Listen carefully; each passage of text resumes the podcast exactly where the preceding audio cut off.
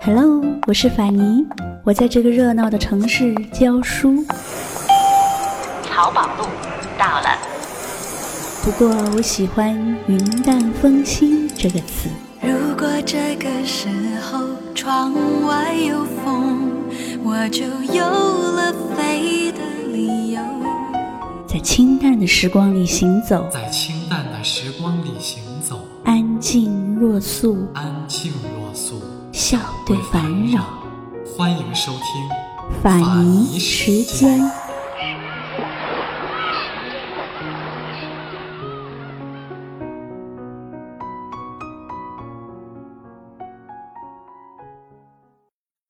林觉民是黄花岗七十二烈士之一，就义时只有二十四岁。他的《与妻书》，很多人在高中的语文课本里读过，但是在不断要我们总结中心思想的教育中，除了总结主题去应付考试以外，可能很少有人真正的去理解其中的缱绻和决绝、矛盾和痛苦。反倒是当我们长大了，经过了许多事，再来看这封信，我们才有了不同的感受，才真正为他断肠落泪。当我看见你的心，我竟然相信刹那即永恒。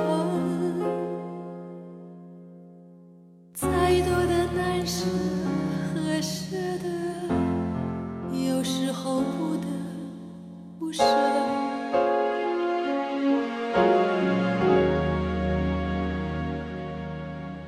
却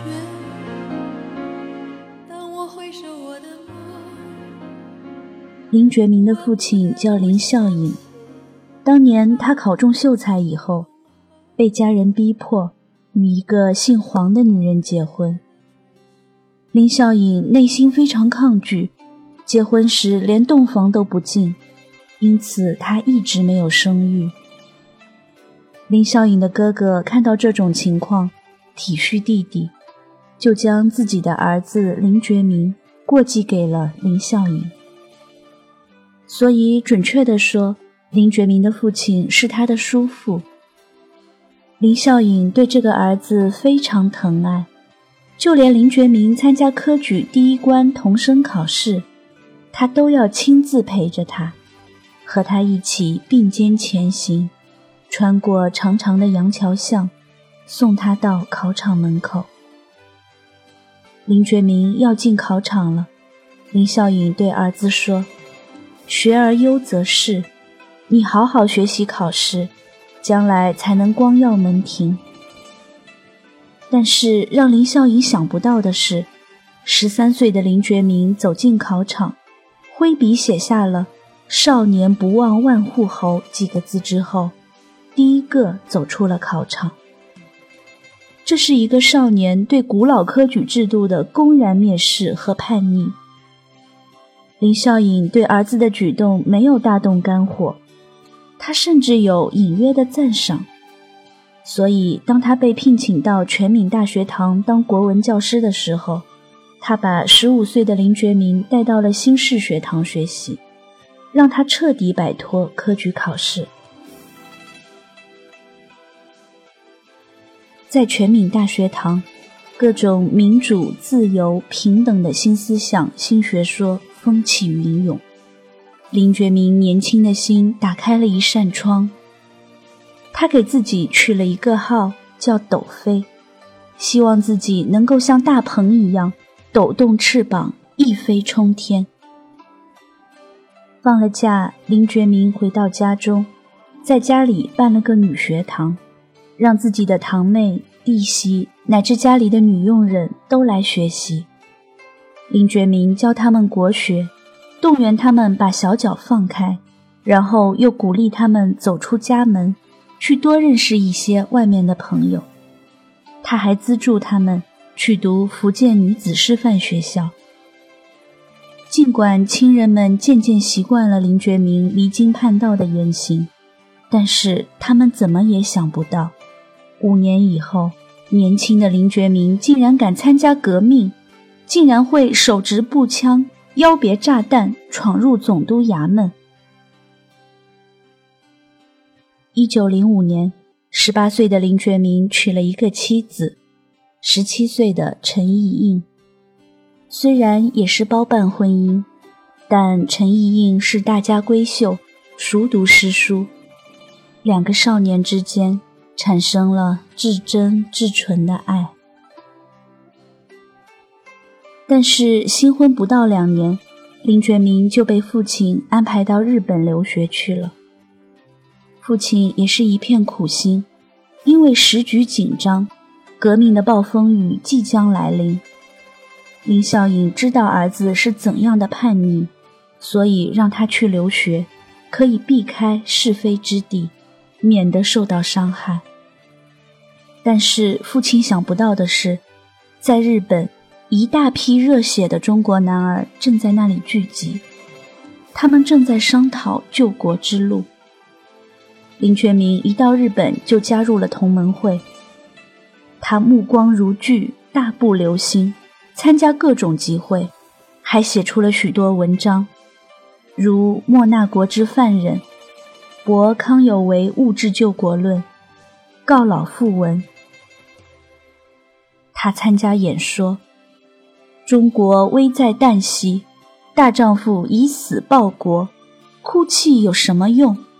我们既然以革命者自诩，就应当仗剑而起，同心协力解决问题。这样危如累卵的局面或许还可以挽救。凡是有血气之人。”谁能忍受亡国的悲痛？字字珠玑，落地有声。有人形容他的演说极具感染力，顾盼生姿，指沉透彻，一坐为清。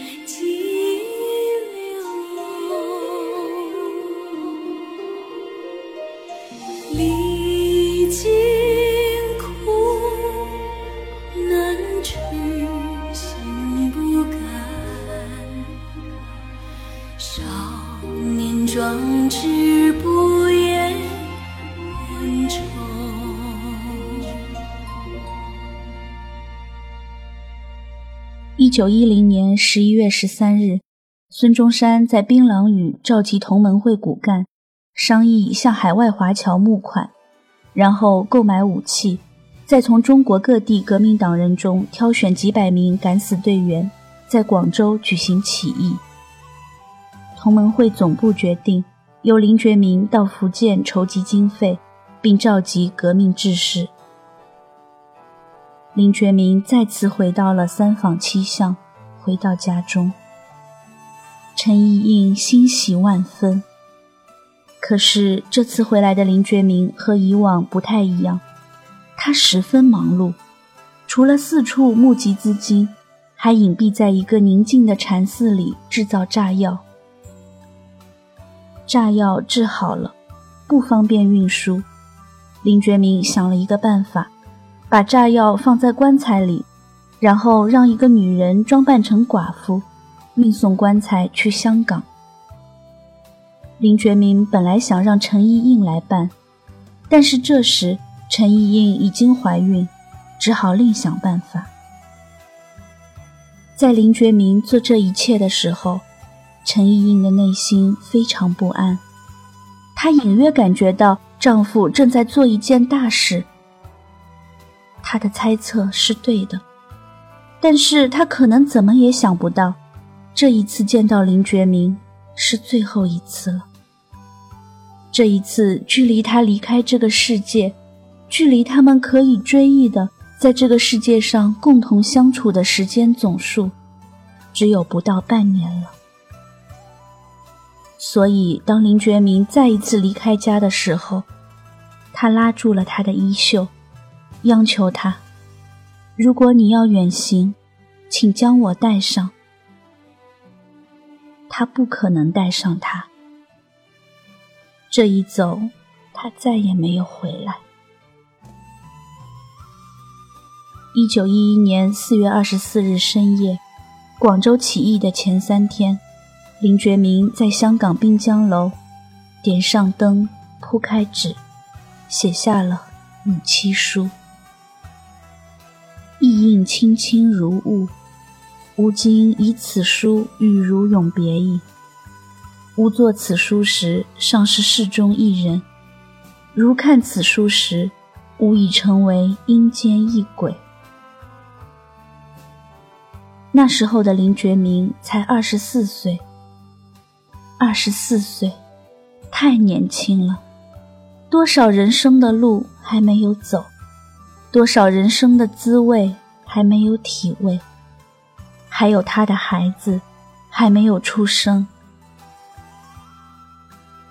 知道自己将要生死异地了，林觉民的眼泪和笔墨一起流淌。这是一个男人留给妻子最后的爱情独白。吾真真不能忘汝也，回忆后街之屋，入门穿廊，过前后厅。又三四折，有小厅，厅旁一室，为吴与如双栖之所。初婚三四个月，是冬之望日前后。窗外疏梅筛月影，依稀掩映。吴与如并肩携手，低低切切，何事不语，何情不诉？极经思之，空余泪痕。他在信里呼唤了他四十九次，回忆了和他在一起的生活点滴，恩爱缱绻。吾挚爱如，又不得不忍舍如。他说他本不相信鬼神，但是现在他真希望有了。他本不相信心电感应，但他现在真希望能有。这样，他的灵魂就能陪伴着他，让他不必为失去他而悲哀。肺腑之言，肝肠寸断。你问我爱你有多深，我爱你有我的情也真，我的爱。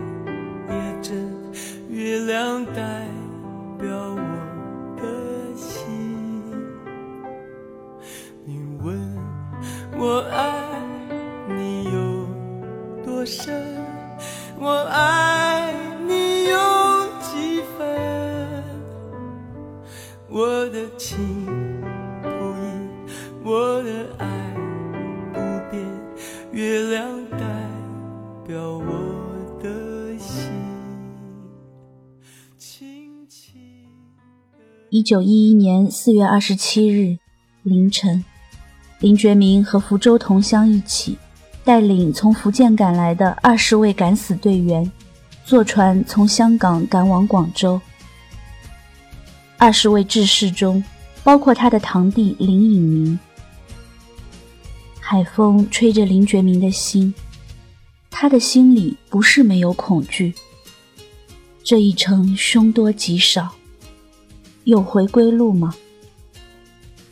林觉民鼓励同样紧张的堂弟：“此举如果失败，死人必然很多，定能感动同胞。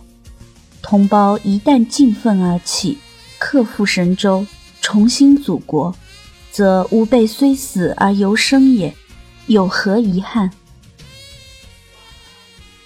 下午五点二十五分。敢死队员臂上缠着白布，脚穿塑胶鞋，腰上缠着炸药，将生死抛之脑后，一路奋战，闯入总督衙门。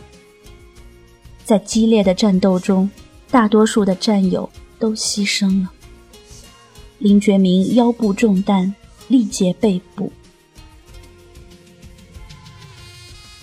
面对对他的审判，林觉民心怀必死之志，慷慨陈词，打动了主审官李准。李准下令去掉林觉民的镣铐，并给了他一个座位。林觉民想吐痰，他亲自拿了一个痰盂过来给他。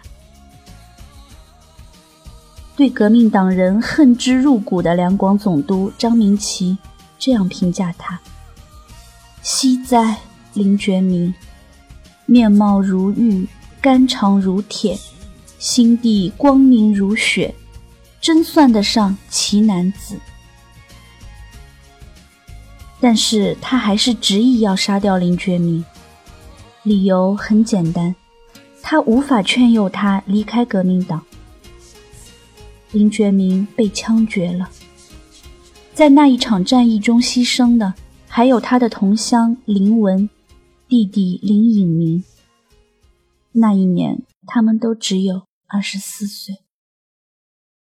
广州革命党人经过努力，将起义中死去的烈士遗骸收集起来，合葬在广州郊区的红花岗。红花岗风和日息。黄花纷纷扬扬，漫山遍野，被改称为黄花岗。匆匆分别在那家乡路口，你说此去应该不会很久，岁岁年年我在等候，可。是你的消息在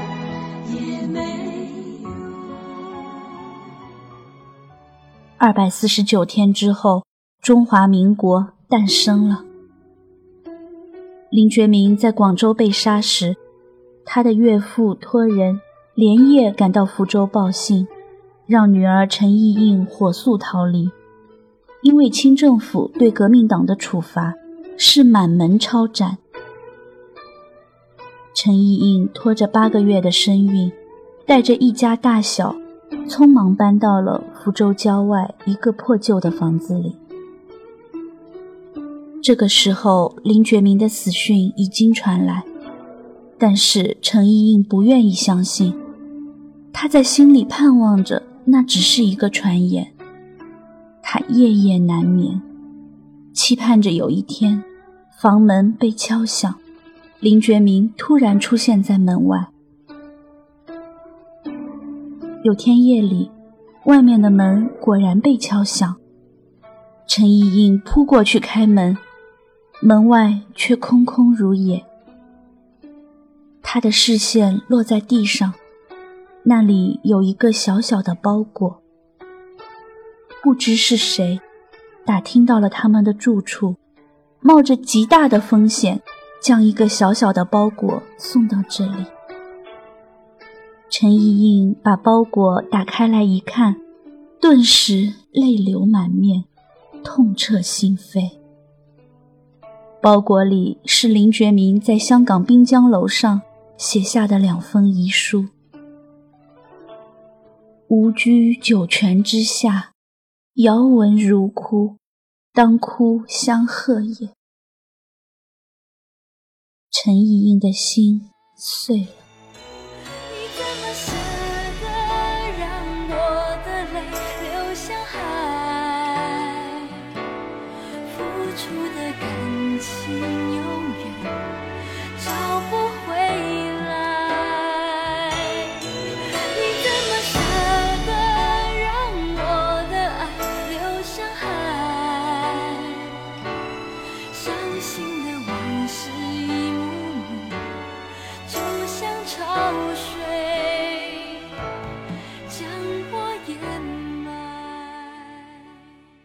那是数不完的夜和载沉载浮的凌迟。他不能忍受这种痛苦，想要自杀。公婆不得不跪下来求他。为了安慰他，保住他腹中的孩子，林家把林觉民哥哥的一个女儿喊过来。跪在陈意应的面前，喊她妈妈。这个女儿叫林暖苏，温婉可人。